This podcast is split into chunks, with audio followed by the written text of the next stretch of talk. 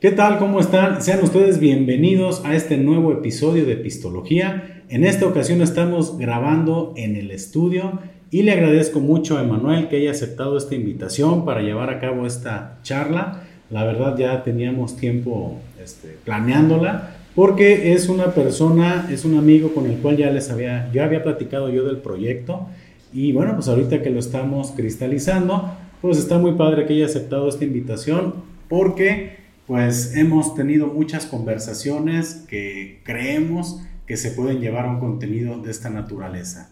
Si tú nos estás escuchando en Spotify, te invitamos a que visites el canal de YouTube que también tiene el nombre de Pistología para que pues cheques con más detalles todo lo que está pasando. Y si bueno, quieres seguirnos escuchando por, por Spotify, pues esperamos ser una compañía agradable para ti en este ratito, ¿no? Que, todo lo que vayamos a platicar pues sea un, tema que, disfrutes. Bien, pues quiero comenzar este, este episodio preguntándote, Emanuel, ¿qué, deseas tomar en, este, en, este, en esta transmisión? Bueno, a mí este, hay un tequila que la verdad me gusta bastante, este, es Don Julio. Eh, creo que tiene un sabor no muy fuerte, y generalmente, pues no, si no te excedes, pues es un tequila que no te, te, hace mucha cruda, ¿no? Entonces... O sea que si no te atascas, no andas de la chingada al día siguiente. Sí, no, si te mides, realmente pues te la pasas tranquilo y cero cruda al otro día. ¿Y qué es medirse? ¿Cuánto?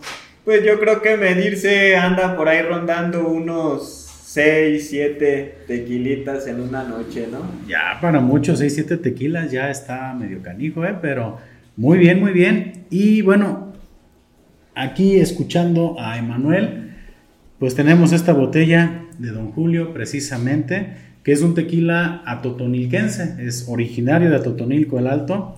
Es un tequila que tiene 38 grados de alcohol, entonces sí es un tequila suavecito que no te va a raspar tanto la, garganta si te lo tomas derecho o si lo mezclas, pues va a estar, vas a conservar muy rico el sabor del tequila pero pues sin ese impacto, yo creo que sí, sí es cierto, sí aguantas unos tequilitas más con este, con tequila por los grados. Es un tequila que se ha reposado durante 8 meses en, en, barricas de roble blanco, por lo que bueno, eh, yo creo que uno de los tequilas más famosos de la familia Don Julio es el Don Julio 70, que en algún otro episodio ya estaremos platicando de él. Pero, Emanuel, creo que has elegido un muy gran, gran tequila para este episodio. Yo creo que sí este, te luciste con tu elección. Si no lo han probado, de veras vale mucho la pena. Lo pueden encontrar en cualquier lugar. ¿eh? Es un tequila muy comercial, pero de muchísima, de muchísima calidad. Esto, como siempre les digo, no son menciones pagadas. Simplemente es para darles a conocer a ustedes eh, las bebidas que, nos gusta tomar y que nos gustaría mucho que también ustedes estuvieran probando. Emanuel, ¿cómo te gusta a ti tomar el tequila Don Julio? No, va de cajón con su agüita mineral y coca.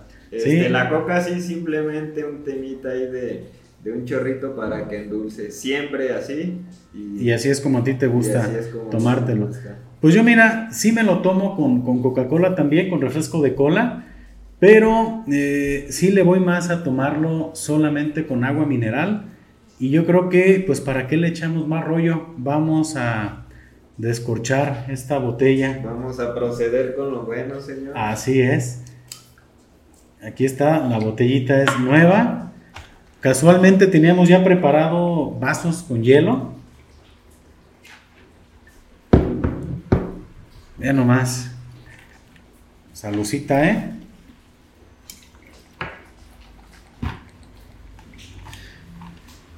Es, muy curioso, digo, a mí me gusta mucho este tipo de vasos de, plástico. Pues sí están muy barrio, ¿eh? La neta, sí están así medio, pues medio chafones si tú quieres, porque no es así nada, nada lujosón. Pero también casualmente ya teníamos preparado aquí este, agüita mineral.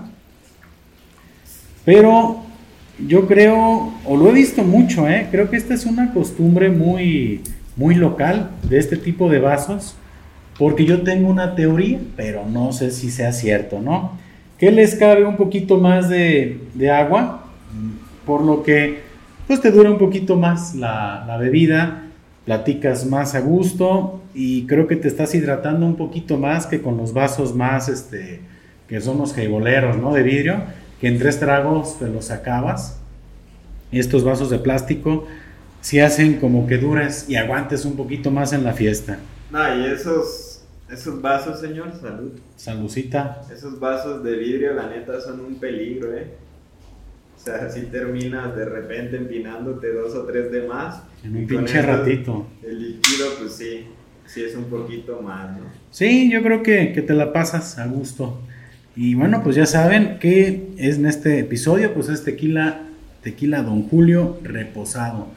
Búsquenlo, vale mucho la pena. Aquí ya lo estamos probando y la verdad, cuando te lo tomas de esta manera, pues conservas mucho las, las notas del sabor, que sin ser muy técnicos, pues sí, este, estaba revisando por ahí en la ficha técnica, nos mencionan que tiene muchas notas a frutos secos, nueces y como este, un poquito de manzana acaramelada.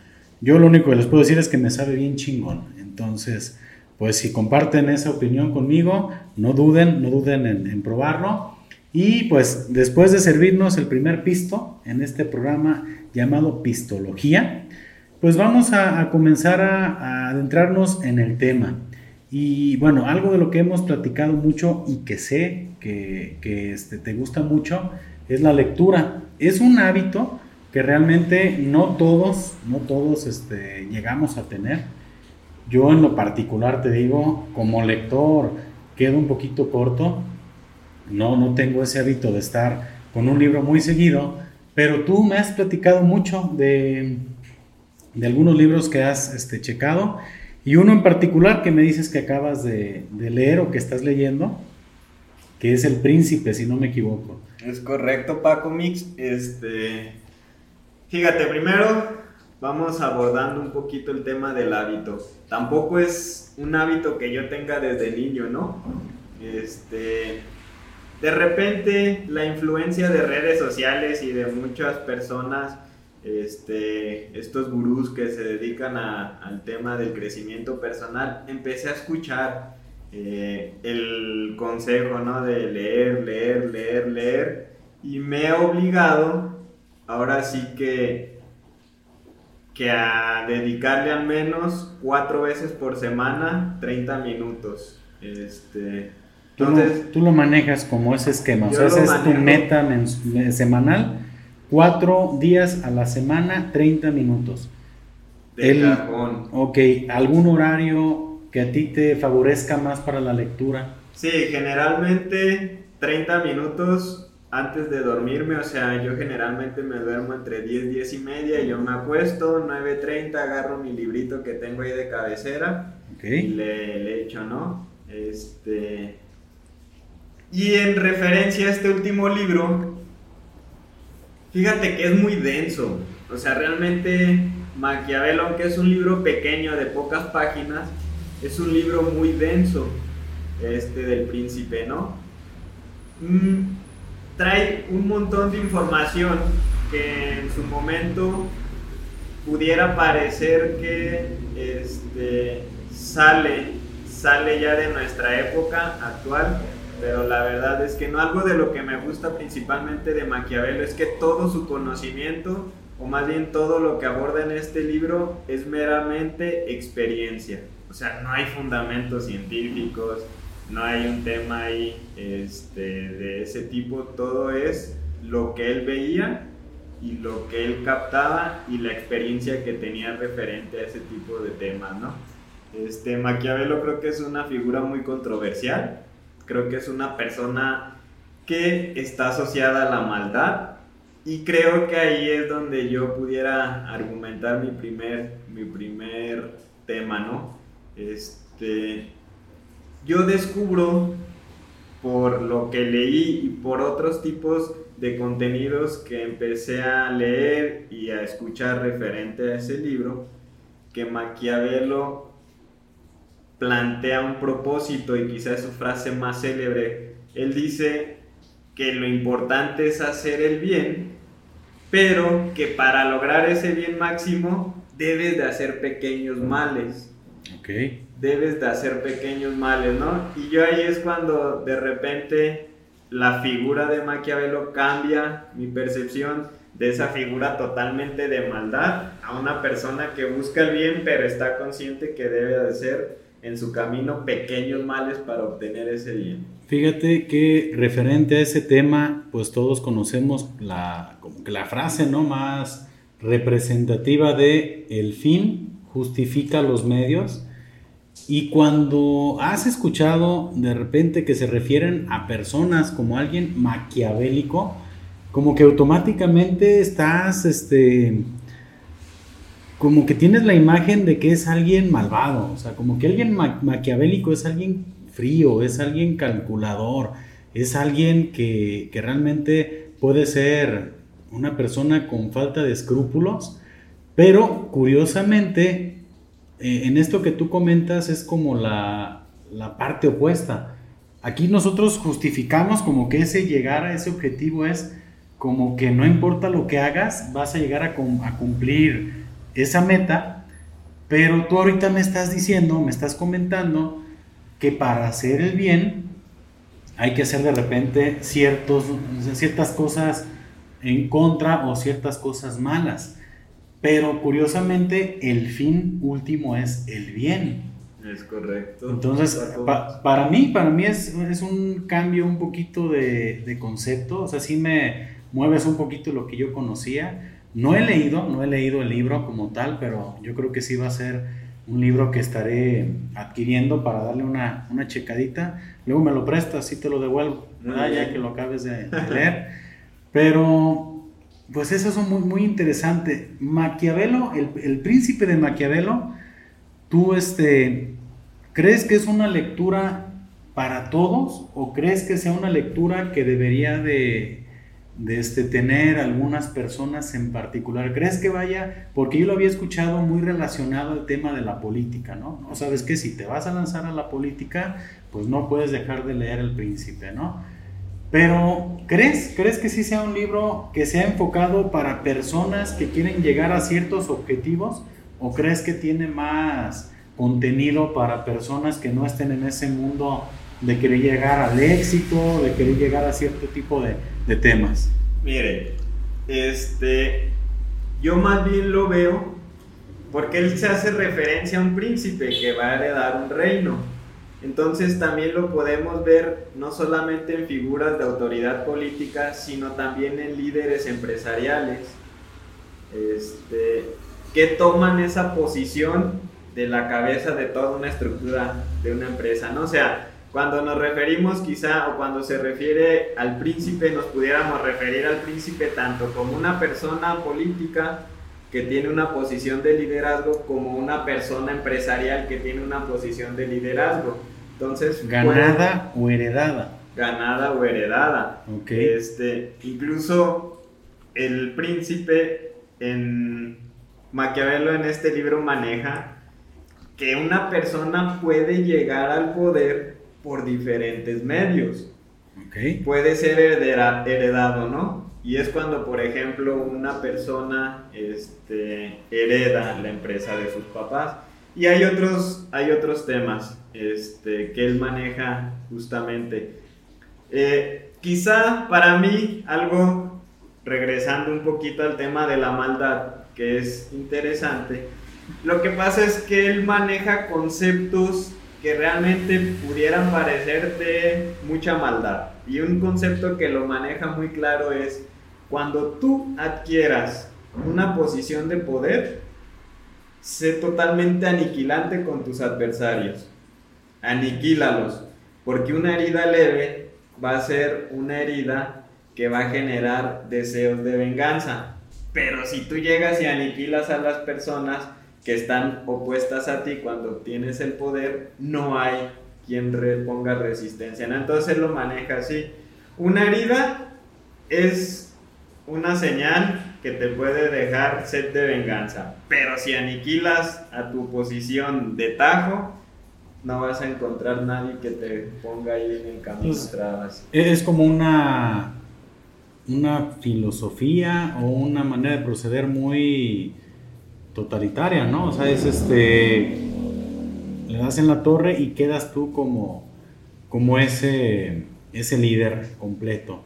¿Tú crees que esos conceptos sean practicados en la actualidad o crees que ya ese tipo de conceptos tan radicales pueden estar este, en desuso? ¿Qué crees? ¿Crees que el, que, que el príncipe sigue siendo actual? ¿Crees que empresas? ¿Crees que en la política? ¿Crees que en las familias? Porque hay de todo, o sea, realmente puedes encontrarte mil casos. ¿Crees que sea actual Maquiavelo? Sí, mire, algo de lo que me gusta mucho de este libro y de todos los que yo he leído es justamente un tema, la vigencia que tiene, ¿no? Pero principalmente en el comportamiento humano.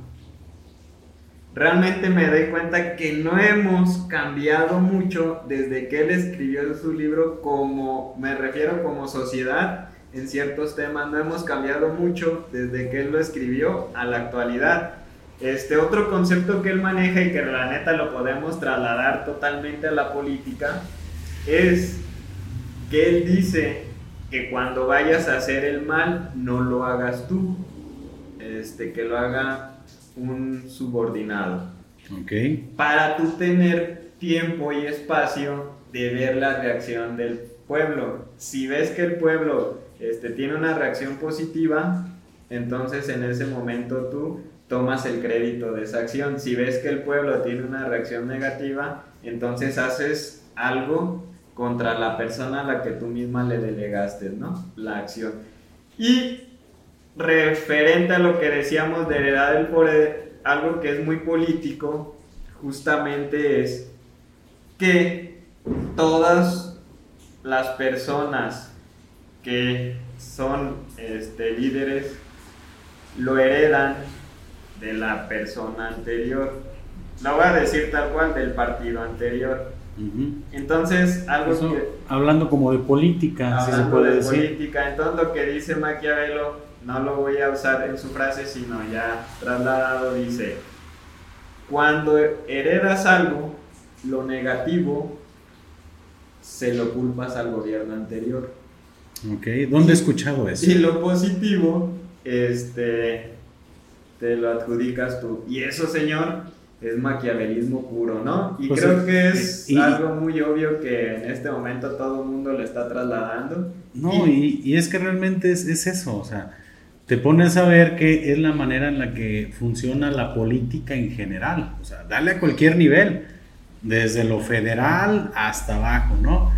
Pero yo, a, ver si logro aterrizar bien esta idea, porque por un lado estás hablando de un poder que es heredado, pero por otro lado estamos hablando de una persona que también luchó, quizás de manera maquiavélica, para llegar a ese poder que también a su vez es una herencia. Entonces, esta persona fue creciendo de cierta manera para llegar a este punto, para que fuera merecedor de ese poder heredado. Entonces, este es muy interesante ver cómo, cómo tanto para el concepto de llegar al poder como de recibirlo, porque esto es muy enfocado a la política, pero también podemos ver que hay muchos casos en los cuales eh, pues las empresas también pueden ir este, haciendo esa esa de poder ¿no? a otras personas por, mil, mil situaciones. Y desde el lugar más pequeño hasta el más grande, esos conceptos yo creo que ahí están muy, muy presentes. ¿Cómo? No sé si, si el príncipe toca temas o conceptos como el éxito. ¿Lo, lo hablará? O sea, ¿en qué momento a lo mejor ya, ya sería salirme del tema del príncipe y hablar ya de, otro tema, sacar ese, ese, asunto. Pero yo creo que cualquier persona maquiavélica o cualquier persona que ejerza cierto tipo de, de este, actitudes para llegar a algo, pues está buscando el éxito. ¿Tú cuál crees que es la medida del éxito? Mire, yo tengo una analogía del éxito, ¿no? Este, Creo que el éxito se mide en diferentes partes, en diferentes partes, y, para, y es muy relativo. Para lo que una persona es éxito, que pudiera ser el tema económico, para otra persona posiblemente no lo sea. Este, por ejemplo, para una persona el éxito puede ser tener una familia este, sana, una familia con los suficientes recursos para vivir este, tranquilamente, mientras que para otra puede ser comprar una segunda empresa. Entonces, sí es un tema muy relativo que viene de parte pues de quien lo vive, ¿no? Habrá quien dice, para mí el éxito es tener un montón de dinero, este, y, y estoy conforme con ese tema. Pero yo creo que justamente en este tema de que cada quien lo ve desde su perspectiva, eh, también sí hay ciertas cosas que dentro del plano general se pudieran considerar como éxito. Este, y yo creo que lo podemos ir viendo en todas, este, en todas estas facetas que tenemos. Yo en alguna ocasión lo manejo de esta manera, ¿no?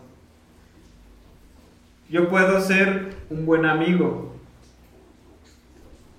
y todas las personas con las que me relaciono como amigo pueden considerar que Manuel es un buen amigo y que es una buena persona, pero también tengo la faceta de empleado tengo la faceta de esposo y tengo la faceta de hijo, tengo la faceta de hermano. Entonces, a lo mejor mis compas dicen, ah, este güey es a toda madre, ¿no? Chido, o sea, invítalo a pistear y que venga porque es el alma de la fiesta. Pero en mi faceta de empleado, pues soy nefasto, ¿no? O sea, un cabrón que de repente es flojo, o sea, que llega crudo a la oficina, que le vale madre su chamba. En la faceta de familia, a lo mejor es un cabrón que se gasta este, pues la chiva en peda y la chingada. En, Tequila Don Julio reposado. Tequila Don Julio, este, entonces yo creo que el éxito es relativo, pero creo que sí hay unas bases en las que todos debemos, este, o en las que yo creo que todos podemos estar de acuerdo. O sea, una base muy sencilla es, creo que todos tenemos necesidades básicas cuando no cumples al menos tus necesidades básicas, creo que sí estás en un tema en el cual este, pudieras tú sufrir bastante, por decirlo de alguna manera, y a lo mejor sentirte una persona un poquito este, delegada, ¿no? De la sociedad y de los demás. Entonces, cuando tú al menos cumples tus necesidades básicas, que es comida, vestido, un poco de diversión y la chingada, brincas a ese segundo escalón. De ahí para arriba lo que consideres éxito va a depender de la persona. Yo, por ejemplo, le, me gustaría hacerle una pregunta. Eh,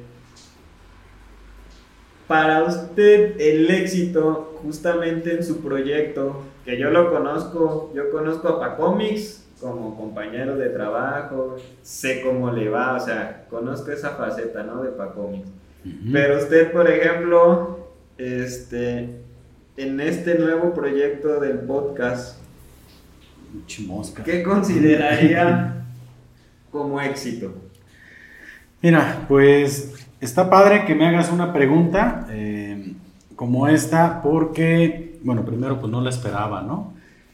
Eh, en esto que tú hablas del éxito, creo que todos tenemos diferentes medidas muy diferentes, o sea, muy distintas y pues realmente como comentas, yo desempeño una actividad pues profesional en la cual pues busco llegar a lograr un éxito eh, pues laboral profesional o por lo menos como, como, por lo menos como comentas poder cubrir mis necesidades básicas que eso ha ido, o sea, el éxito va, va cambiando conforme vas alcanzando tus objetivos. Entonces, lo que para mí en un momento fue eh, como éxito comprarme mi primer carro, eh, hace muchos años, cuando lo tuve, pues comenzaron nuevas necesidades. Entonces yo creo que el éxito va, eh, tiene varias ramificaciones, varias ramas.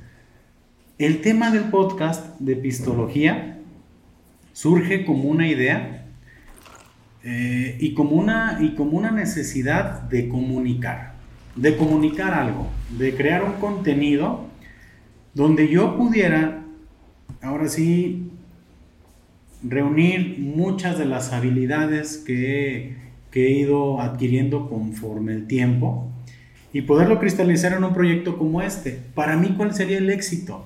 Para mí el éxito es que lo escuche la gente y que le guste. Entonces, por ejemplo, tener un millón de suscriptores para usted ya sería tener éxito. Claro, o sea, es tener, pero digamos, si a mí me dices, oye, ya lo escucharon las personas y les gustó. Ah. Ah, qué chingón. Resulta que como la- en el, el ejemplo del carro, ya lo tuve, pero es que ahora me gustaría tener otra cosa, ¿no? ¿Qué me gustaría? Bueno, sí me gustaría mucho que le guste a la gente y después tener el millón de suscriptores, los 10 millones y después ser Paquito Comunica, ¿no? En este caso, ¿verdad? Si, si fuera posible. Pero bueno, es un proceso con el cual yo sé que, que va a, a, este, a caminar, ¿no? El éxito es ese en este proyecto. Para mí es atreverme a hacerlo primero. Porque, pues déjenles platico que de repente hacer todo este rollo y platicar y tratar de hacer que las ideas fluyan y animarse de repente a, salir a cámara y hablar y superar muchos este, temas que tienes internos de vergüenza y todo. Bueno, para mí esto ya es un éxito. O sea, yo ya, el estar aquí platicando contigo el día de hoy, el estar llevando a cabo este podcast, el estar este, pensando en, en qué momento lo voy a subir a YouTube, a Spotify, pues para mí, e- en este momento yo me siento exitoso. Pero esta es una, una este, montaña muy, muy empinada en el cual pues llegar a esa cima está difícil. Y digo, ahorita yo veo la, la montaña hacia arriba. No sé si habrá personas que ya llegaron a esa cima y que se sientan estancadas, ¿no? No, y, Sí. y reconozco, Pacomics, que realmente pudiera parecer bien sencillo, pero ya cuando estás aquí sí es así de, oh diablos, este, ¿qué voy a decir, no? Y si de repente no está chido lo que digo, o sea, es un reto, es un reto, yo creo que más hacia lo negativo, sí lo vería hacia lo positivo, ¿no? Pues yo estoy seguro que esta es tu primera experiencia. Totalmente, En nunca algo como había- esto. Es más, no me había grabado ni yo ahí en Navidad ni cosas por el estilo, ¿no? Que de repente pues ahí te estás grabando con el abrazo y la chingada. Pues, La realidad es que no. Incluso de repente cuando escuchas tus audios de voz en WhatsApp, pues no te gusta, ¿no? Cómo te escuchas, dices, "Ah, ese güey que está hablando ahí no soy yo. O sea, yo tengo la voz más chingona, pero pues realmente sí, sí es un tema. Sí es un No, tema sí, chido. y creo que, que hablando del, del éxito, sigue otro concepto que es el suficiente. Totalmente de acuerdo. ¿Cuándo es suficiente? ¿Cuándo crees tú que es suficiente? Porque hay varias medidas. Yo he conocido gente que en lo particular es muy ambiciosa y para mí la ambición no es un término negativo. Honestamente, yo la ambición la veo como algo muy positivo, como un apetito, un hambre que te ayuda a llegar a, a ciertos objetivos. Pero, ¿cuándo es suficiente? No sé si tú has pensado en ese término. Mire, yo tengo una anécdota del suficiente. Este, en primero, creo que el suficiente lo pudiéramos ver como algo negativo relacionado con el conformismo. Pero de repente también yo creo que el suficiente es como este un, un estado de equilibrio que en el cual dices, ok, de aquí este hacia arriba creo que ya no no es algo que yo necesite, pero de aquí hacia abajo creo que estoy bien, ¿no? Ese es el suficiente. El problema que ese suficiente de repente yo lo escucho como que nace del, del conformismo y yo alguna vez lo expresé con una persona que realmente tiene una visión en su negocio buena este, y antes de yo soltar el concepto él me definió su suficiente ¿no? Ok. me lo definió este su suficiente y yo que estoy familiarizado con el concepto en la plática dije ah me acaba de definir su suficiente pero no lo dije en ese momento seguimos con la plática y yo saqué mi concepto del suficiente y le hizo mucho ruido en lo negativo Ok. Me dijo, no, es que el suficiente es conformismo. No me quise confrontar porque al final era una plática casual, pero yo hubiera podido decir, es que acabas de definir tu suficiente hace 20 minutos. Nada más no es este que esté mal, sino que el concepto a lo mejor te hace ruido porque se puede identificar como un tema de conformismo, de, conformismo. de ya no quiero más. Entonces, él me lo, me lo comentó este, y después cuando solté el concepto, como que él chocó contra su ideología, ¿no? Y aún así, y de, de, repente digo, bueno, es que a veces mm, chocan conceptos contra nuestra ideología, pero no significa que estén mal. Significa que simplemente le damos un contexto diferente al que realmente es. Y el suficiente creo que es sano. Creo que yo lo considero como un término sano, en el cual ya llegas a un punto de, pues un área de confort, un área de comodidad yo creo que sí, mira, eh, si tú, por ejemplo, te pones a, pensar en el tema, pues como dices, habrá gente que diga, no se te debe de acabar el hambre nunca, ¿no? Diario tienes que buscar ser el número uno y a lo mejor para ti eso es tu suficiente, ¿no? Y es un apetito voraz de seguir y de seguir y de seguir y de seguir y de seguir. Y en ese seguir, bueno, puedes conectar con el príncipe de Maquiavelo ¿Por qué? Bueno, necesitas seguir y necesitas más y para ese más pues necesitas hacer ciertas cosas, ¿no? Creo que sí, sí es muy interesante ese concepto. Yo he conocido gente como que sí ha llegado a su suficiente y ¿sabes qué creo? Creo que viven un poquito más tranquilas, ¿eh? Que las personas que a lo mejor no hemos llegado a ese suficiente. Creo que esa, esa ambición te genera pues muy poca tranquilidad, porque pues cuando llegas a esa meta, sabes que hay otra y hay otra y hay otra, y a veces sí digo, bueno, ¿en qué momento? Voy a decir, ya llegué, ya me aplaco, ¿no? Ya dejo, ya siento cabeza, ya descanso, ya lo que tengo me va a ayudar.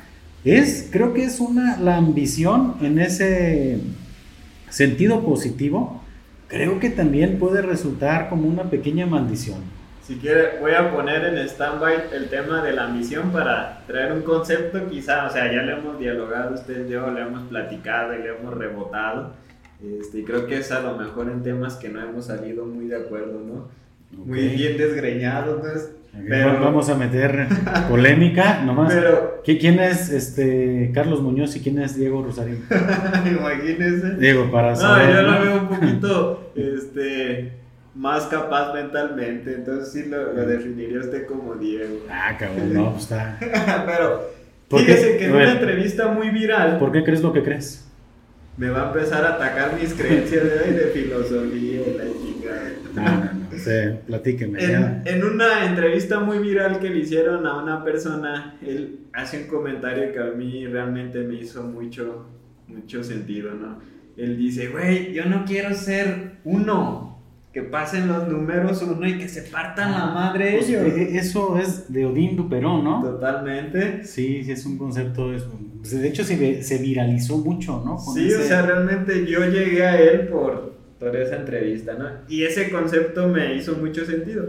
Que pasen los unos y se rompan su madre, yo estoy bien. Y la forma en la que le expresa y todo, dices, ok, o sea, su, su lenguaje corporal y todo, yo estoy a gusto siendo cuatro aquí estoy bien, no tengo la necesidad de ser uno, los unos allá que se maten, ya estoy bien aquí, ¿no? Y justamente a lo mejor ese sería como un, término. Y en, por ejemplo, en, en relación a lo que usted menciona de la ambición, hay una frase que a mí me gustó mucho de una película, yo también de repente veo un chingo de tele, ¿no? Pues mira, voy a hacer un pequeño paréntesis y es otra cosa que, que sí reconozco de ti. Y es que muy seguido tienes muchas referencias de películas o de los Simpsons. De los Simpsons, ¿eh? Entonces, como el meme, ¿no? De Homero aquí entrando a la casa de Flanders. o sea, todo, sí, sí lo, lo reconozco, o sea, sí sé que te gustan también mucho las películas y sé también que tomas sabes tomar ciertos fragmentos muy importantes para aterrizar conceptos, ¿no? Sí, o sea, nah, los Simpson es un tema de que lo utilizo de cajón, ¿no? Usted lo debe de saber bien. Y esta película habla, supuestamente es una historia real, vamos a dejarlo como fue real, que era el contacto de Pablo Escobar en Estados Unidos para transportar toda la cocaína. Entonces fue una persona, como todos estos mafiosos, por decirlo de alguna manera, gringos, ¿no? Que fue escalando, fue escalando dentro de esa organización y al final este, como todos, algunos terminan muertos y otros en la cárcel, él termina en la cárcel. Y la última entrevista que le hacen, no voy a platicar todo el contexto, simplemente fue alguien que subió y que fue la mano derecha de Pablo Escobar en Estados Unidos y cayó. Le preguntan en la cárcel, ¿cuál fue el motivo del que tú estés hoy aquí? Y él lo define con una frase, mi ambición fue más grande que mi talento, ¿no? Y justamente en el tema de talentos donde usted y yo hemos chocado chido acá de esas veces que se pone intenso. Ajá. Y a mí me hace mucho clic, mi ambición fue más grande que mi talento. Entonces de repente veo que sucede mucho en la vida. Perdone, para la gente que nos está viendo en YouTube, tenemos un ataque de moscas, ¿eh? Entonces, estamos aquí procurando mantener la calma, pero yo les tengo que decir, pues que sí, me bañé hoy. Yo creo que también acá el señor, entonces, nomás se disculpen pues todos estos detalles técnicos. La frase de que las moscas siguen a la mugre, no, es cierto, no se crea. También siguen a, lo dulce. No, sí, pero pues tenemos este tema. No, sí, este, ahí estás tocando otro tema y yo creo que esto es lo que se me está haciendo muy interesante de esta charla. Creo que estamos tomando como caminos, este, vamos agarrando como ciertas este, variantes. Y tú has hablado de la, ¿qué me decías ahorita? Avaricia. Avaricia, talento. Son dos cosas que creo, bueno, que yo las defino. Es que, es que hay una frase, ¿no? Que, que la disciplina siempre va a vencer al talento. Bueno, Esa, es ahí donde de repente hemos chocado. Yo sí les, yo, yo, no creo, yo no creo en esa frase, honestamente. Creo que el que el talento es algo con lo que ya naces. Pero hay gente que toma esa frase para justificar ser bueno en algo que no tiene por qué luchar por ser bueno. Yo creo que todos tenemos ya nuestros talentos en particular. Y creo que eso de la disciplina es forzarte a ser bueno en algo que a lo mejor no es lo tuyo, ¿no? Entonces, que soy bien disciplinado porque quiero llegar a hacer esto. Y quiero llegar a hacer, y quiero llegar a hacer.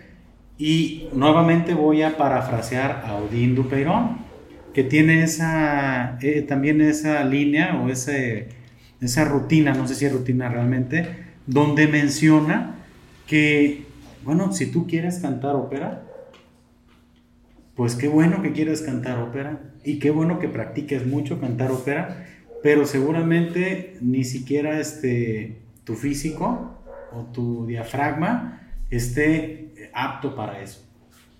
Quieres llegar a ser talentoso, pero por más que te disciplines, no vas a conseguir, no vas a conseguir ese, ese objetivo.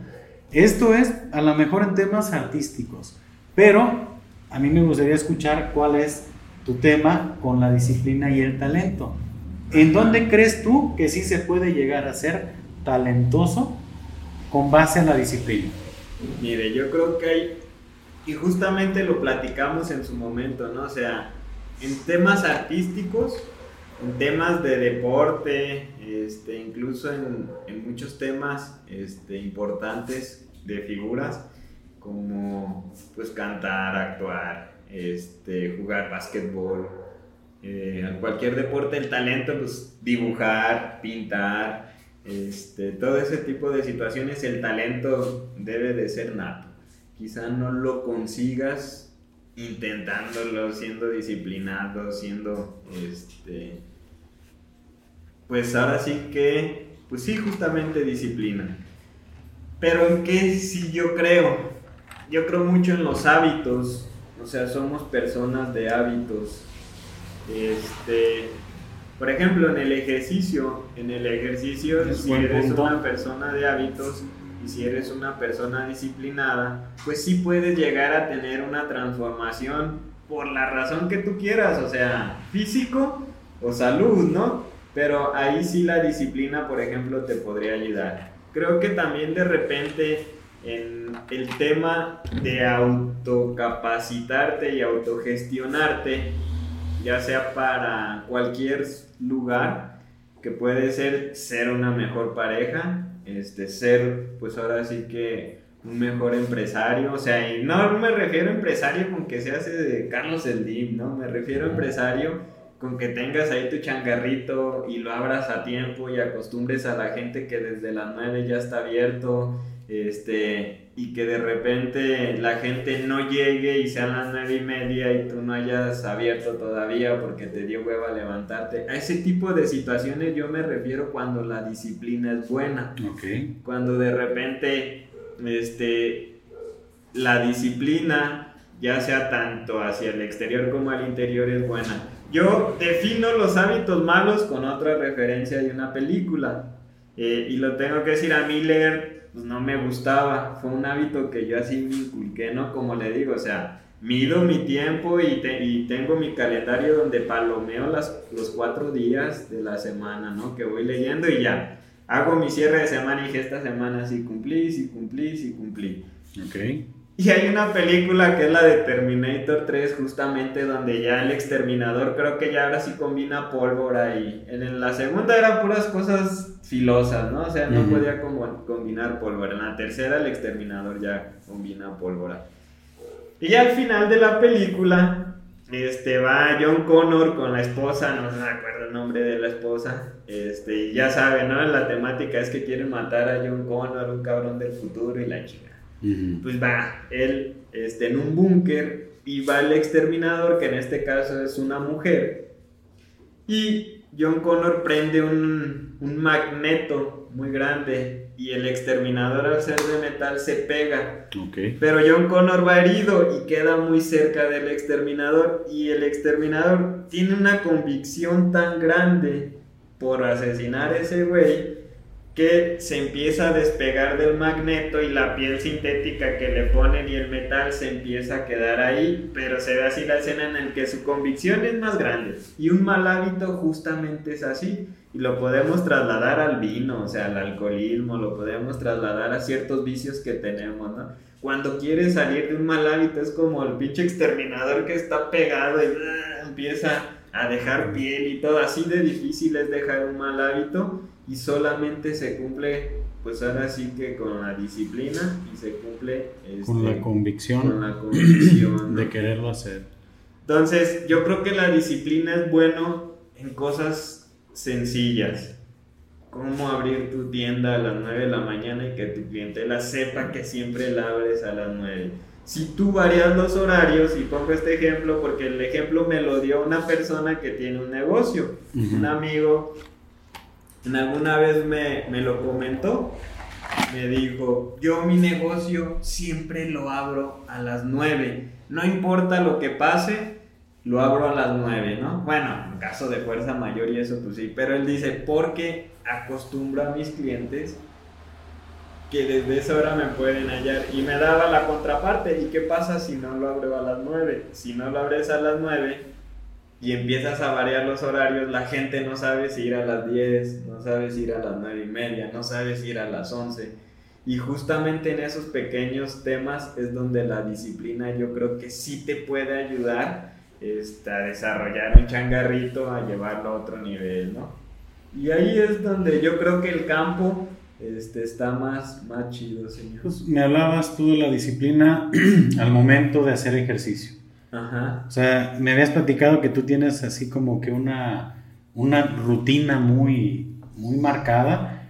Y bueno, a mí me gustaría que nos dijeras en qué consiste, pero también que me dijeras cómo es que tú te programas para llegar a cumplir de repente ese tipo de, de, de objetivos. O sea, porque todos llevamos un proceso, ¿no?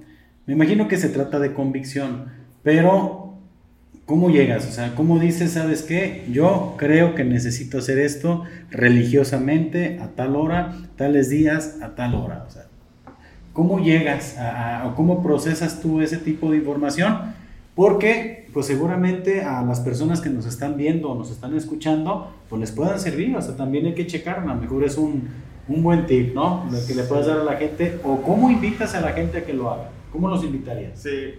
Hay un tema para cómics o sea, no soy así un físico-culturista, la gente lo está viendo en este momento, o sea, o sea, no soy así como que el tipo más mamey del mundo, ni pretendo serlo.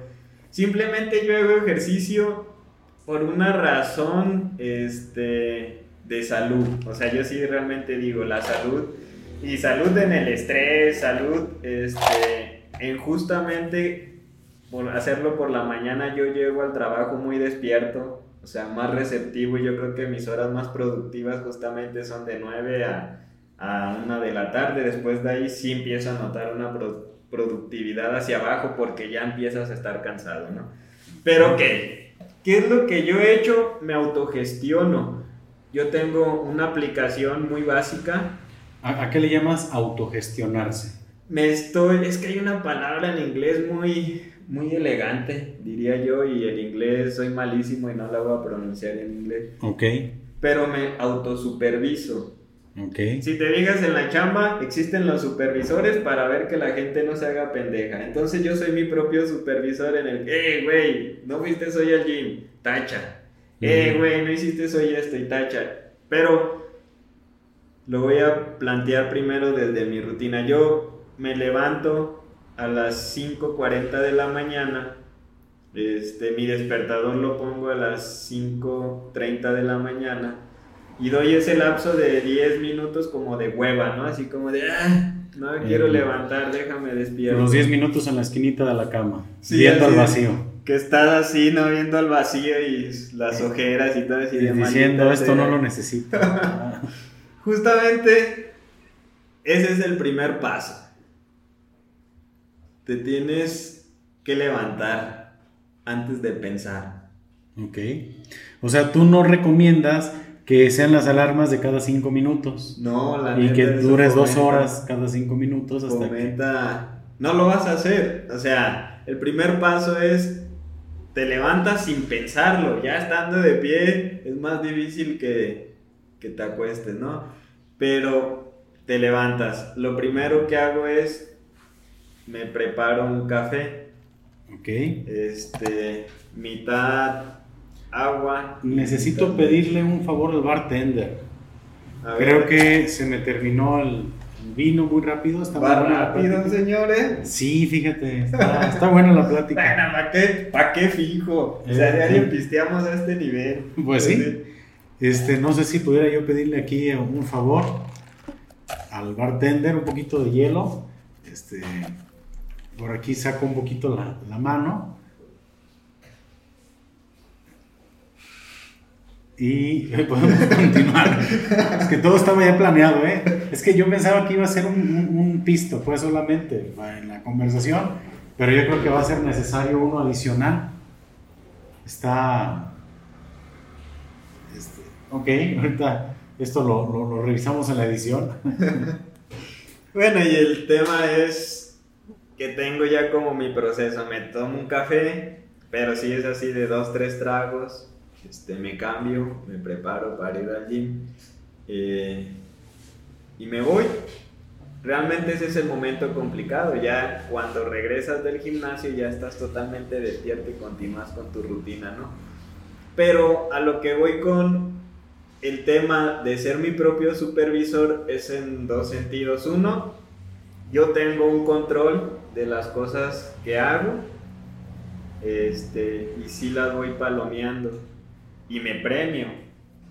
o sea, tengo un premio definido para mí, ¿no? Por, ah, este mes sí fue al gym, ya sé que tengo algo ahí, ¿no? Para ¿Qué, ¿Qué, tipo de premios? Ah, generalmente son...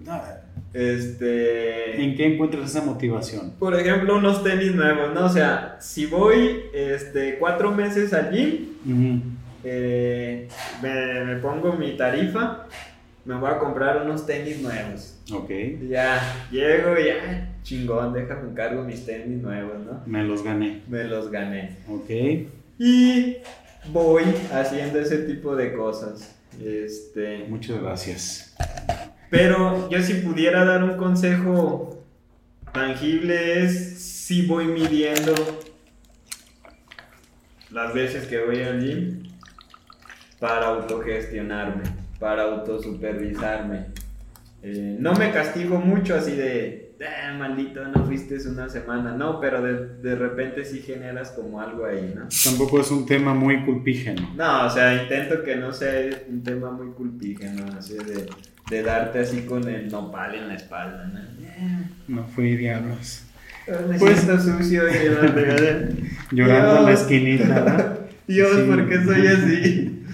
Soy maldito indisciplinado, castígame. Pues e- es que yo creo que es muy importante eso que mencionas porque la verdad, lo que a todos, a todos nosotros nos falta es la disciplina. Yo creo que si fuéramos en general más disciplinados, creo que llegaríamos a objetivos más específicos. Pero eso yo creo que es un buen tip que podría la gente anotar. Bueno, ponte un objetivo y si lo logras, premiate con algo de tu elección. Tal vez para ti es un par de tenis nuevos, tal vez para otra persona hacer ropa, a lo mejor un viaje, este, alguna experiencia en algún lugar, alguna comida en un buen restaurante. Pero está padre, ¿eh? Creo que sí, sí vale la pena el, el tomar ese tip. Yo creo que lo voy a, a aplicar también en ciertas cosas porque pues habla del poder, del poder de la, de la disciplina. Entonces sí, este, creo que, está interesante. Dices que te levantas a las 5, 5.40 estoy de pie y 5.30 suena mi despertador, ¿no? esos 10 minutos son tu... No, no, pues mira, excelente. Si sacrificas un poco en la noche, o sea, de repente ese lo platicábamos. ¿no? Pierdes el ratito de Netflix. Sí, Pues. o sea, ese ver dos, dos episodios de alguna serie de 10 a 11 y media de la noche. O sea, es lo que más extraño. De ahí el más, creo que, pues no, realmente no me genera mucho ruido. Este. Y creo que mucha gente lo hace cuando llego al gimnasio está lleno, ¿no? Quizá lo haga con otras intenciones, tengo otros propósitos, pero Otra motivación. De repente es como en la borrachera, ¿no? O sea, son las 5 de la mañana y un chingo de gente en la peda. O sea, y Fíjate. con el gym, o sea. Mira, ando- hablando, hablando de algo y acabas de, de poner otro, otro tema sobre la mesa y es algo que no hablamos al inicio y tú dijiste, gente a las 5 de la mañana terminando de, de- no, apenas en el desmadre, en la peda, porque yo lo voy a platicar también como una anécdota. Ya hay otro podcast en el cual yo les platico una anécdota, también nos vas a platicar tú una, pero no es algo tampoco de lo que me sienta yo orgulloso, eh, aclaro. Este tipo de episodios y este tipo de contenido, lo digo en cada ocasión que tengo, no es una apología del alcoholismo. Yo creo que todo en cierta medida es, este, es válido y creo que si convives bien con la bebida, pues te, creo que puedes pasártela muy, muy a gusto. Pero hubo una temporada en la cual, para nosotros, aquí este, en esta localidad, el camión de la basura era nuestra alarma. Sí. Era, ya está sonando la campanita de la basura, vámonos a dormir. Y eso pasaba a las 4 o 5 de la mañana. O sea, y realmente pasaba eso. Yo veía gente que se estaba levantando a hacer sus cosas y yo apenas iba de parar el desmadre. A todo eso, y en este paréntesis, ¿tienes tu recuerdo de alguna... Mire, bueno, voy a platicar una ahorita que hice la basura, la neta no la tenía en el contexto, fue gracioso en su momento. Yo llegué, con, llegué de la peda con dos amigos y justamente íbamos llegando a mi casa cuando me dicen, yo dije, ah, mira, ahí va el camión de la basura. Y uno de mis compas dice, pues nos paramos en la esquina, ¿no? Porque nos recojan de una vez. ya, un chasco de Y fue así como gracioso en su momento, pero reflexivo, así de, ah, maldita sea. Sí, es cierto, me ¿no? siento así, ¿no? Y fue muy gracioso en su momento, pero también ya después reflexivo, así de, oh, diablos, sí estuvo chistoso, pero no es Pero, algo. sí, pero no. Y, y fue una anécdota ahí divertida, ¿no? Chistosilla. ¿Y qué onda? ¿Tienes, tú consideras que tu relación con el alcohol es buena, es mala? Este, ¿qué, qué consideras tú? ¿Cómo, cómo, cómo te llevas con el alcohol? Yo más bien la he ido madurando. Ok. Este, en algún momento de mi vida, yo creo que fue por ahí de los 18 que conocí el alcohol, por ahí en la prepa. Este, yo creo que era muy imprudente, o sea, recuerdo muchas cosas con un poco así de alegría, ¿no? De esas pedas. Pero creo que en algún tiempo fue este, divertido y luego ya no fue tan chido. Este, empezó a ser un poco medio castrante. Y lo típico, ¿no? O sea, recuerdo también una anécdota de un compa que, que la termina así, llegó pedísimo y le decían es que este güey se puso tan pedo que llegó jurando, ¿no? Entonces ya es cuando de Todos hemos jurando, jurado una vez en la vida, ¿eh? De repente dice, no está chido. Yo más bien lo que he aprendido es que el alcohol es como otra relación. Ok. Bueno, es una metáfora que yo tengo, ¿no? Este, es una relación en la cual tienes que cuidarla. O sea, es chido tomarte unos vinos de repente sin caer en un exceso muy cabrón. Y justamente esa relación es la que yo estoy manteniendo ahorita. Sí tuve mi grado de alcoholismo acá chido, ¿no? Como yo creo que todos, o muchos. Perdidazos, pues. Sí, de, de sábado, domingo, viernes y, y estuvo chido. Este, pero como he ido creciendo y cuando ya me casé y las responsabilidades son mayores, intenté y la neta sí es un tema que yo le dediqué mucho tiempo y un enfoque muy importante a corregir ya ese grado de alcoholismo que traía, ¿no? Sí dije, no, pues necesito y fomentar una relación un poco más sana y creo que ahí va. O sea, de repente si antes me ponía una pedota cada fin de semana, ahorita me la pongo una vez al año, ¿no? Ok. Entonces, aunque pisteé todos los fines de semana, realmente yo tomo dos, tres cervezas. Este. Todos los sábados me tomo mis tres, cuatro cervezas, pero no pasa de ahí. De repente salimos a cenar mi esposa y yo, de repente nos quedamos en casa viendo tele y sí me chingo mis vinos y así, pero no pasa de ello. Voy con mis compas, me chingo algunos vinos creo que la he madurado. En este momento está madura, pero sí tuve... No, pues todos, todos pasamos por esa época más caótica en el tema del alcohol, donde, fíjate qué curioso, antes era, y así lo veo, ¿no? Como que el éxito, el éxito era presumir cuánto tequila tomé, era como que la victoria, ¿no? Y ahorita es mira cómo me, me moderé, ¿no? O sea, es, va cambiando mucho. Ya es una cosa muy opuesta. No sé si usted en su momento vio hace, un hace poco, o sea, hace una semana, el video de 17500. Mm, no, ¿cuál? este, hay un chavo y, se ve, bueno, a lo mejor el algoritmo de Facebook me lo mostraba a mí muy cabrón, ¿no? Porque... Porque era... ¿Pero era que de algún podcast o era un... No, era un video que subió una persona donde la típica historia, ¿no? De los chavos y, y la neta la vi con buenos ojos y ahorita sí quiero hacer un paréntesis en eso, o sea, no es que fomente el alcoholismo, yo creo que, que hay cosas chidas y yo creo que las cosas feas este, son de repente cuando manejas en estado de ebriedad. Y creo que la recomendación más sana que yo al menos pudiera dar es no manejes en estado de ebriedad. Es la única que podría. Ya si te pones una peda en tu casa y eso, pues no pasa de que rompas el lavabo como muchos lavabos han sufrido, ¿no? Este, pues que debe ser tu, tu pedita de, de buró.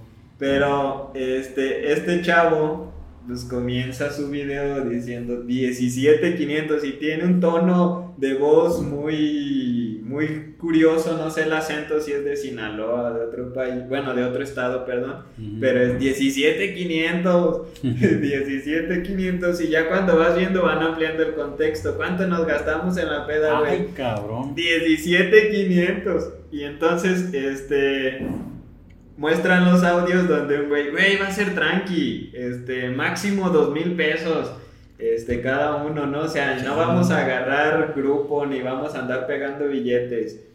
ya después muestran los, los videos y agarraron grupo y pegaron billetes, ¿no? Sí. Y entonces sí, o sea, y vi los comentarios, supe que se hizo viral en cierto sentido por las reproducciones que tenía y apareció en un montón de páginas y tenía hasta 500 mil likes y la chingada, ¿no? Y toda la gente que comentaba, como que de repente eso nos, a los chavorrucos, como que nos da los flashbacks, ¿no? De, ay, cabrón, cuando yo me podía esas pedas chidas. Y recuerdas a veces las pedas con un poco de nostalgia y hasta cierto...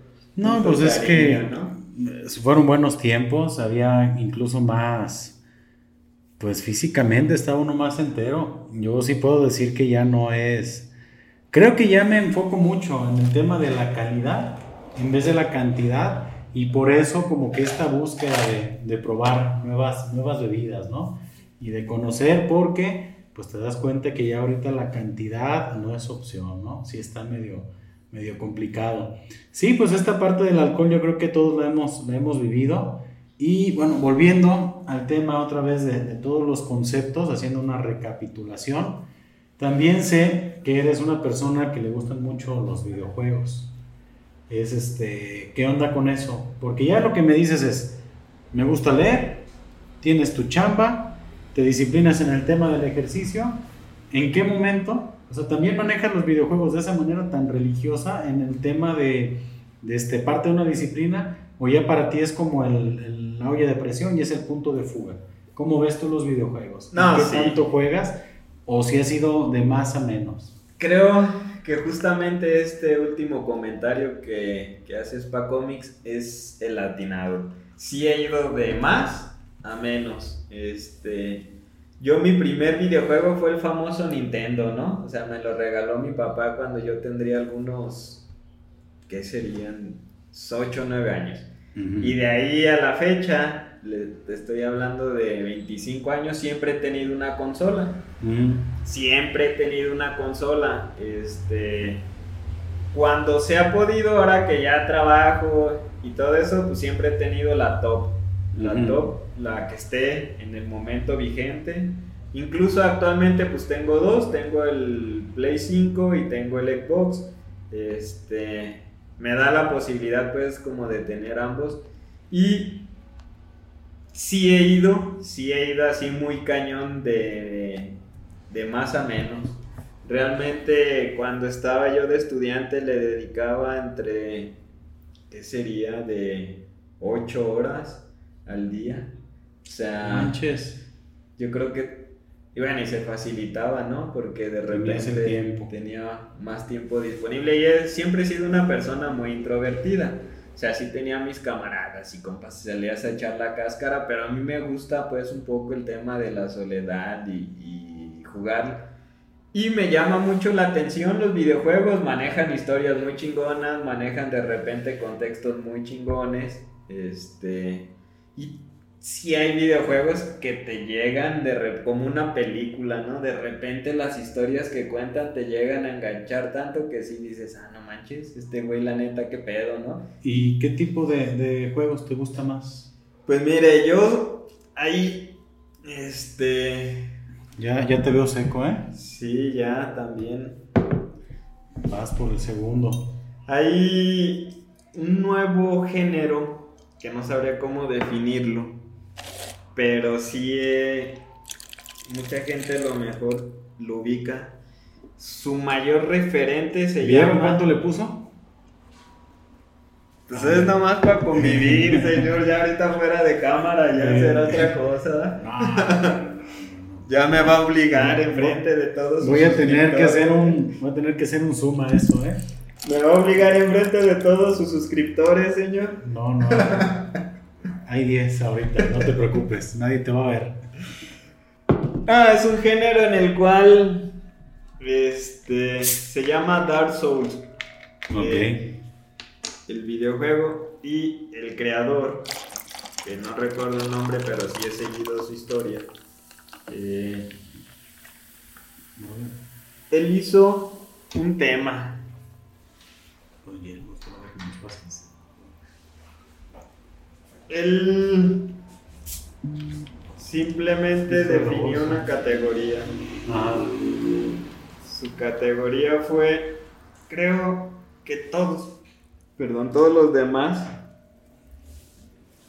subestiman a los jugadores y le ponen dificultad a sus videojuegos. Y usted cuando entra y juega, el 95% tienen fácil, normal, difícil, y ya cuando lo terminas te desbloquean otro nivel, ¿no? Entonces este señor dijo, no, ni madres, yo nada más voy a poner una única dificultad y todos van a vivir la misma experiencia. Y la reputación que tiene, pues son de videojuegos bastante complicaditos.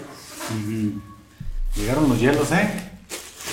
No, señor, porque si va a estar bien mortal así. Déjale hecho un trago para que. Para que baje. Para que entren los hielos. Ahí están. Ahora ya tenemos todo el kit completo.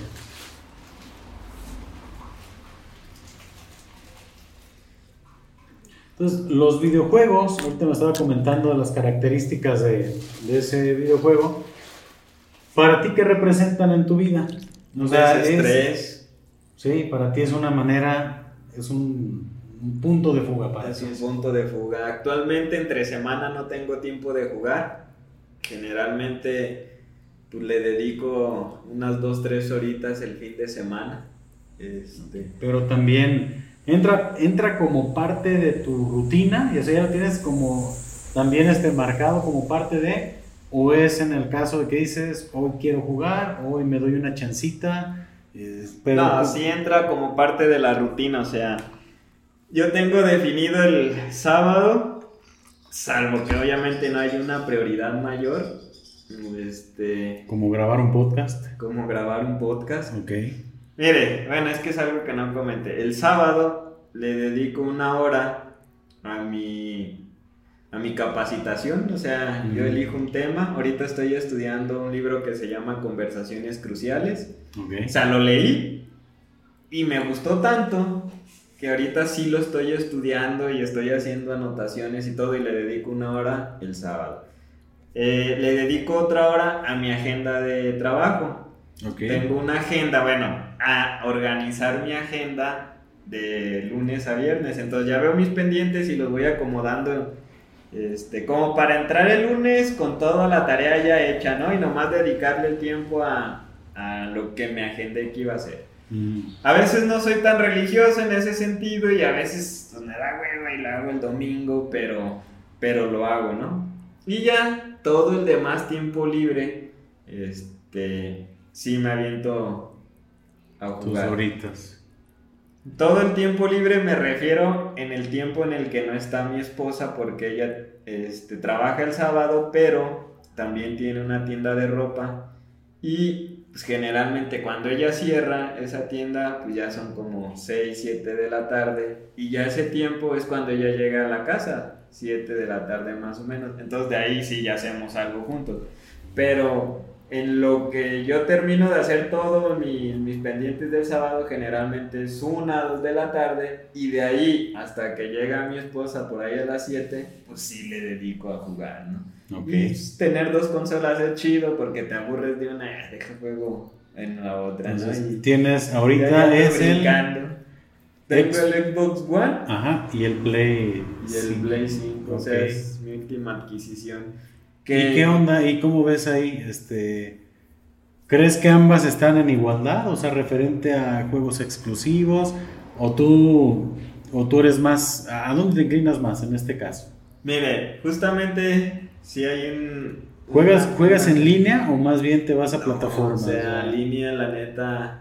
Yo jugaba mucho en línea el de GTA, GTA 5, y de hecho llegué a tener muchos puntos y bueno, ahí se maneja por dinero y propiedades todo un tema Pero hacía como una, como, como es ese en línea y estás en una ciudad y, pues mucha gente puede entrar, yo lo que hacía es hacía como un pequeño, ¿cómo se le llama? Glitch.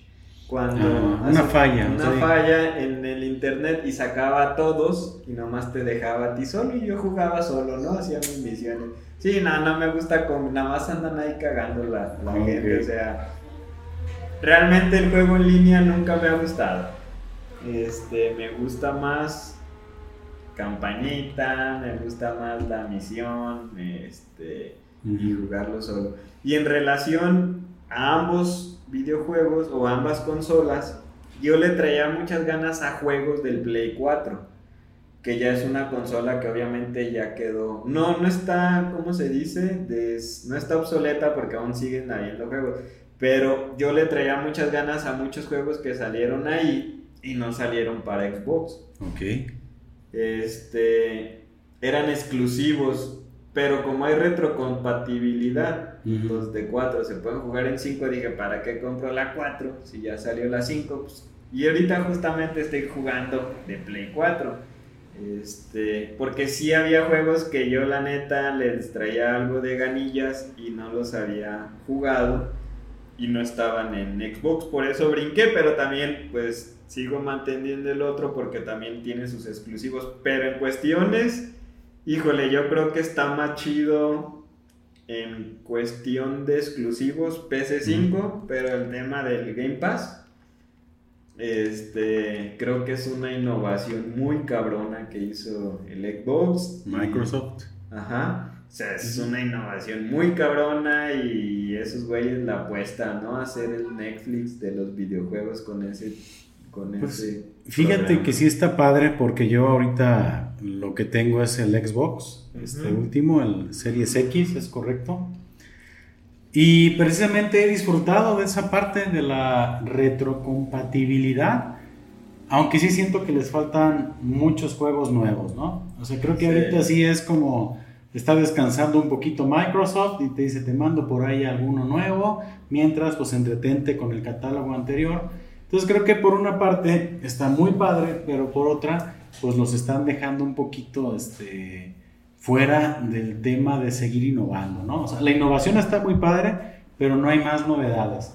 Entonces sí está chido, o sea, sí das a la nostalgia. Digo, de repente jugar un juego como Banjo Kazooie en el Xbox, o sea, sí está muy, muy padre pero como que también buscas, ¿no? Como que esos juegos que, que demuestren la potencia que tiene la consola, como que está uno hambriento de nuevos gráficos, está uno este, con ganas pues de, de, nuevas cosas, ¿no? Pero sí, este, creo que de todas maneras el mercado de los videojuegos es curioso porque creo que está siendo más consumido por adultos que por niños. Sí. Entonces yo creo que no sé si sea esto como que tema de algún otro podcast, como que analizar más a fondo. No sé si realmente estamos viviendo todo realidades muy, muy este, patéticas que necesitamos tener esos escapes a otros mundos y sentirnos poderosos. O realmente, pues sí, entremos a un, a un tema donde pues realmente los, este, los estudios y los programadores estén buscando esos juegos tan envolventes para personas ya que no son niños, ¿no? Porque sí, en serio, creo que yo disfruto más ese Xbox que incluso mis hijos. O sea, sí. sí es muy, muy curioso el tema de los videojuegos. Y bueno, pues yo hemos tenido pláticas también al respecto. Y bueno, pues es, es muy padre, ¿no? Saber que, que dentro de todo lo que estás trabajando, pues también le das tiempito a ese asunto. Y pues qué, qué interesante tener todo ese, ese grupo ¿no? de, de, situaciones en las cuales tú te estás, te estás dedicando. Pues mira, este, creo que hemos tenido una conversación muy, muy interesante. La verdad, este, te agradezco mucho que hayas tenido este tiempo, que te he dado la oportunidad, que bueno, a lo que escucho eres una persona muy estructurada en tus actividades y el haber abierto este espacio en este momento, eh, yo agradezco mucho que, que hayas confiado, ¿no? Y que confíes en este proyecto para venir y hablar. Eh, te va a ver gente, te lo comento, te va a ver gente en YouTube, te va a escuchar gente en Spotify y no sé si estés preparado para la fama que se te avecina. Pues no creo. Eh, quizá la parte más complicada, señor. Bueno, primero agradezco para Comics la invitación. Este, sí está chido, sí está chida la experiencia. Realmente, pues es un tema, ¿no? Yo sí he consumido es, contenido de podcast. De hecho, me gusta mucho uno en particular y coincido con su forma de pensar y justamente este es mi comentario. La parte difícil para mí es que sí me considero una persona, este, ¿cómo se puede decir? ¿Cuál es la palabra? pues, mm, ¿qué será? ¿Tímido? Este... Sí, pero trae una palabra que define eso de tímido, nada más se me fue la onda. Introvertido. Introvertido, exactamente. Y este chavo justamente menciona eso, ¿no? Que él es introvertido y que se tuvo que salir de ahí por por pues, obligación. Digo, es que yo te conozco de esa manera, si eres una persona muy introvertida. Para ti, ¿qué, ¿qué, representó este ejercicio el día de hoy? ¿Cómo te sentiste? Porque yo honestamente te lo tengo que comentar. Yo te sentí muy fluido este, en tus ideas. Entonces, este, pues mira, es interesante que, que, en todas esas creencias que de repente llegas a tener de ti, pues descubres en otro tipo de, de situaciones que no es lo que creías de ti, sino que hay otras este, habilidades más que puedes tener, ¿no? Al momento de, de ciertas situaciones. No, y realmente es que, que no dimensionas, no dimensionas el alcance que pudiera llegar a tener. O sea, ya estamos aquí dos personas y tu carnal, o sea, somos tres en el estudio, ¿no? Este, y piensas que estás con tres personas, entonces quizás esa es la paz, la, la parte, bueno. La tranquilidad, ¿no? De decir, pues estoy en algo muy relax, muy tranquilo, muy local. Pero ya después pues, no sabemos a cuántas personas pudiera llegar y ahí es donde de repente quizá es pues, lo complicado. Pues ojalá, ojalá que, que todo esto pues que, que, hablamos sea del agrado de, de todos ustedes Esperamos, la verdad, de aquí lo, digo en plural, que, pues que, lo, que si lo escuchan les agrade y pues que les haya hecho pasar un momento agradable. En este momento pues ya nos, nos despedimos del, del, podcast. Nuevamente Manuel, muchas gracias. Gracias. Le recordamos, estuvimos tomando en este podcast tequila Don Julio Reposado. Realmente, digo, si tienen la oportunidad de probarlo, adelante. Porque aunque ya Don Julio es una marca muy internacional, habrá gente que no lo haya probado todavía y créanme que lo pueden hacer con toda la, confianza del mundo. Pues les recuerdo, esto es su podcast Pistología, un estreno cada semana y esperemos este, pronto estar nuevamente con ustedes. Gracias por su atención y me despido diciéndoles salud, salud. y saludos. Hasta la próxima, que estén muy bien.